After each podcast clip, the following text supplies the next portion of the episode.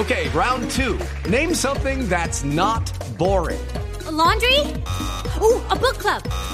Computer solitaire, huh? Ah, oh, sorry, we were looking for Chumba Casino. That's right. ChumbaCasino.com has over 100 casino style games. Join today and play for free for your chance to redeem some serious prizes. ChumbaCasino.com. No purchase necessary. Full prohibited by law. 18 plus terms and conditions apply. See website for details. 5 de la madrugada, 57 minutos. La noticia económica del día. Víctor Grosso. Néstor, buenos días. La compañía Blas de Leso Inversiones, representada por el señor Gustavo Serpa, destapó las cartas y sus intenciones de seguir aumentando su participación accionaria dentro del equipo de fútbol Millonarios.